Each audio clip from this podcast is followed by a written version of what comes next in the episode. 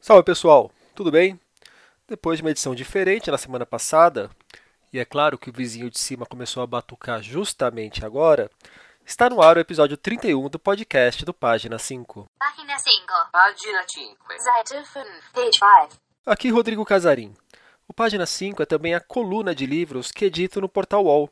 Sim, o blog virou coluna, então passa a ser a Página 5. Preciso me acostumar. Eu estou no Facebook como Página 5, no Instagram como Página.5 e no Twitter como arroba Rod Casarim, Casarim com S e com N. Vamos aos destaques desta edição.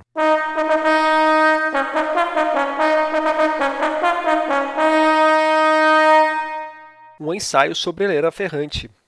Curso Lendo o Nosso Tempo. Edital de emergência para escritores. O torneio de contos Mário Benedetti. Jabuti prorroga o prazo para inscrições. Renata Belmonte e Clarice Lispector nos lançamentos. E o Prêmio Oceanos nas notícias do meu umbigo.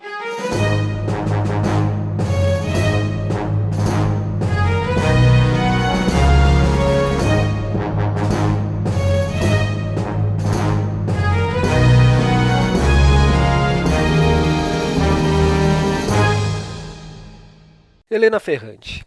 Vocês, claro, sabem de que eu estou falando. Autora, por exemplo, de A Amiga Genial, livro que inaugura a tetralogia napolitana, bem famosa. Fenômeno editorial responsável por livros que já venderam mais de 12 milhões de exemplares pelo mundo.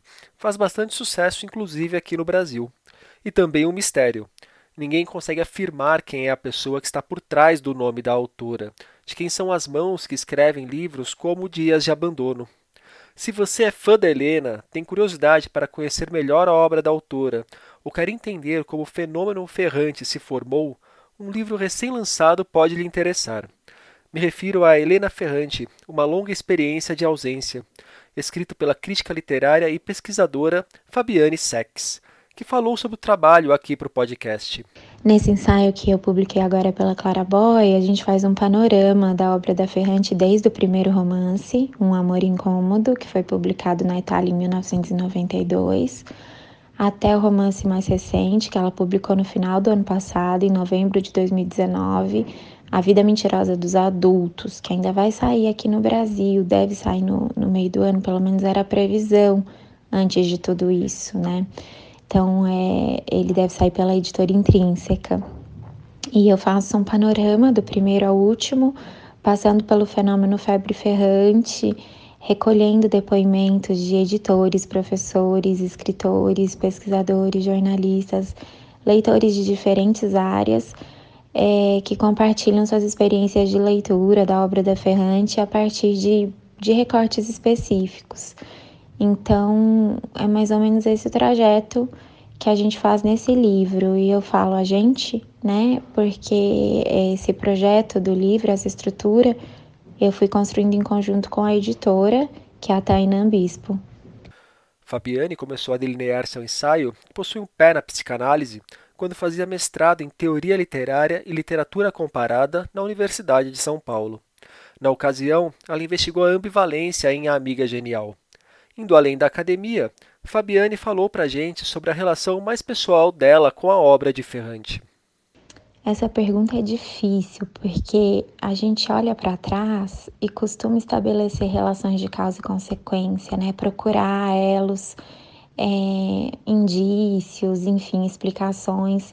Por que uma leitura mobilizou tanto a gente? Ou por que a gente foi tão longe num caminho, né? O que fez a gente qual que foi ali a primeira o primeiro passo desse caminho. E muitas vezes essa construção é artificial, é fantasiosa, é um desejo nosso, né, de organizar é, a nossa experiência, a nossa história numa narrativa. Então, o que eu consigo dizer assim com honestidade é que tem algo misterioso, né? Quando uma leitura captura, a gente tem algo de misterioso nisso como eu acho que tem algo de misterioso nesse fenômeno de recepção que é chamado de febre ferrante de maneira geral, mas tem algumas hipóteses. E a história que eu conto para mim mesma e que eu acho que eu posso compartilhar aqui com, com sinceridade é que um dia eu estava é, numa livraria aqui em São Paulo, fazendo algo que eu costumo fazer. Eu estava numa entre safra de leituras é, para outros compromissos e entrei para escolher um livro para ler por, por prazer, um livro para ler sem nenhum compromisso de leitura. E acabei chegando a ele, estava na, na mesa dos lançamentos, acabei chegando a ele desde então, de 2015 para cá. É, eu, eu reli muitas vezes, principalmente o primeiro volume da tetralogia, é, que foi o livro que eu encontrei em 2015, A Amiga Genial, mas também todos os outros romances da Ferrante que vieram depois. No Brasil, é, os primeiros romances dela também só foram publicados depois. Então, de qualquer maneira, em 2015, quando a Amiga Genial chegou ao mercado editorial, a Ferrante não era conhecida aqui nem a febre ferrante tinha pegado os leitores brasileiros. Então era um livro entre muitos e acabou acontecendo. E a hipótese que, que me parece é, mais importante na minha história é que eu me identifiquei é, muito com, com o, a importância que a literatura e que os livros, né, os livros de maneira geral, tem na vida das personagens, os livros como um símbolo né, de, de, de estudo, de educação, de formação, é, o hábito de leitura, o que pode significar a leitura e a maneira como é, a literatura transforma a vida das personagens, principalmente da narradora, que é a Helena Greco, que acaba indo estudar literatura e, e se torna uma escritora. Em alguma medida, eu acho que o caminho dela, é de, que foi um caminho de muito, muitos obstáculos importantes, acabou me encorajando a enfrentar alguns dos obstáculos que eu mesma tinha, é, talvez muito mais modestos do que os dela, para voltar para a universidade para estudar literatura. E foi isso que eu fiz. É, essa é a relação de causa e consequência que eu consigo traçar que eu sinto que é possível de ser sustentada, que é, que é sincera. Um dos oito capítulos do livro de Fabiane é dedicado à febre ferrante. A pesquisadora passou por essa questão na resposta anterior, mas aqui ela se aprofunda no que pode estar por trás desse sucesso de público e de crítica. Então, como eu tinha falado antes, eu acho que existe aí um elemento misterioso que vai continuar misterioso, continua opaco para gente, né? Eu acho que é como um apaixonamento, né? Um apaixonamento coletivo. É, tem sempre alguma coisa que a gente não consegue explicar pela razão, é, por, um, por uma análise mais concreta. Mas tem hipóteses. Eu acho que teve esse apaixonamento coletivo por parte das leitoras e dos leitores e por parte da crítica. É, essa conjugação entre a crítica literária e o mercado editorial, o número de exemplares vendidos e a chancela da crítica, o interesse da universidade, muitas pesquisas começando ou em andamento sobre a obra da Ferrante estão, estão aí em curso em universidades no mundo todo. Então é um fenômeno raro porque conjuga esses aspectos que costumam aparecer cindidos, né? E são, de fato, dois ambientes e dois, é, dois mundos que, em alguma medida, são diversos. Um que é o mercado editorial e que está pensando no livro também como um produto, e o outro que é o, o, o cenário literário, que inclui a crítica literária, que inclui a universidade e que está pensando mais na literatura do que no livro, no produto, né? Então, essas é, é raro que essas duas coisas venham juntas. E na obra da Ferrante, uma das hipóteses para tentar pensar sobre esse fenômeno de comoção é que ela dialoga bem com os dois campos e sobrepõe né, essas, essas esferas. Então, ao mesmo tempo que ela me parece ter um projeto literário muito sofisticado, muito complexo, ela também tem, e aí, sobretudo na tetralogia napolitana, com a tetralogia, ela tem um projeto que também flerta com a literatura popular e que não tem constrangimento disso, né? Ao contrário, é, não, não tá. É, vai mesmo se referir, se filiar a essa tradição, ao mesmo tempo que também a atualiza, repensa e reconstrói. Helena Ferrante, uma longa experiência de ausência, sai pela editora Claraboia. E a Fabiane, que acabou de falar sobre o ensaio que está lançando, não parou no mestrado. Hoje ela cursa o doutorado em Teoria Literária e Literatura Comparada. Junto com a crítica Juliana Cunha, sua colega de turma, está para começar a ministrar um curso que me parece bem bacana, o Lendo o Nosso Tempo. Serão cinco encontros virtuais para analisar e discutir dez romances da literatura contemporânea. Alguns dos livros que ganharão a atenção de Fabiane e Juliana. O Conto da Aya, de Margaret Atwood, Ponciá Vicêncio, da Conceição Evaristo, O Pai da Menina Morta, do Tiago Ferro, Formas de Voltar para Casa, do Alejandro Zambra, e Diário da Queda, do Michel Laube. As aulas acontecerão sempre às segundas, às 20 horas. O curso custa 180 reais. Cinco bolsas serão oferecidas para pessoas de baixa renda. Começa no dia 11. Mais informações no link na descrição desse episódio. Por conta do perrengue financeiro que muitos artistas estão passando durante essa pandemia, o Itaú Cultural tem feito alguns editais para contemplar determinados setores da arte. Na próxima segunda-feira, dia 11, eles abrirão um edital de emergência para quem é da literatura. Até 150 trabalhos escritos em prosa ou poesia e até 50 vídeos de poesia falada serão selecionados. Os artistas receberão R$ 2.500 como licenciamento dos direitos autorais dessas obras, que poderão ser utilizadas pela instituição ao longo de um ano. O pedido é que esses vídeos ou esses escritos imaginem nosso futuro após a pandemia. Atenção! É para imaginar o futuro, não para ficar falando da sua vida durante a quarentena, entendeu? Detalhes no link que deixarei para vocês. Como disse, o edital será aberto na próxima segunda, dia 11, e se encerrará dois dias depois, na quarta, dia 13. O ponteiro esquerdo está promovendo o primeiro torneio de contos Mário Benedetti. Apesar do nome em espanhol e da homenagem ao escritor uruguaio, trata-se de um projeto brasileiro. O torneio reúne contos de até 11 mil toques para uma competição.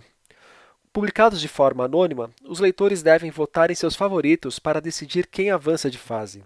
De cara, 246 contos foram inscritos, sendo que 40 deles avançaram para a fase de grupos, que começou a ser disputada nesta terça. Esses 40 contos receberam nomes de times ilustres como Boyacá Chicó, o Defensores de Belgrano e o nosso Bangu, e foram divididos em oito grupos. Os campeões de cada grupo avançam para a próxima fase, onde serão divididos em dois novos grupos. Os campeões avançam novamente e fazem a grande final, prevista para algum dia do começo de junho. Sim, o regulamento é confuso, e a ideia era mesmo essa. É uma grande homenagem aos nossos dirigentes da América Latina. Eu sou fã desses torneios literários. Adorava acompanhar os jogos da Copa de Literatura Brasileira, por exemplo, que rolou há trocentos anos. Deixarei, claro, o link do primeiro torneio de contos Mário Benedetti para vocês. Só senti falta do meu querido Chacarita Júnior por lá. Aguante, Chaca! Por conta da crise provocada pela pandemia de coronavírus, a Câmara Brasileira do Livro prorrogou o prazo para quem deseja inscrever obras no Prêmio Jabuti deste ano, que chega à 62ª edição. Agora, os interessados têm até o dia 29 de maio, às 18 horas, para cadastrar seus títulos nas 20 categorias do prêmio. Lembrando que podem concorrer livros editados pela primeira vez no ano passado e publicados no Brasil em língua portuguesa.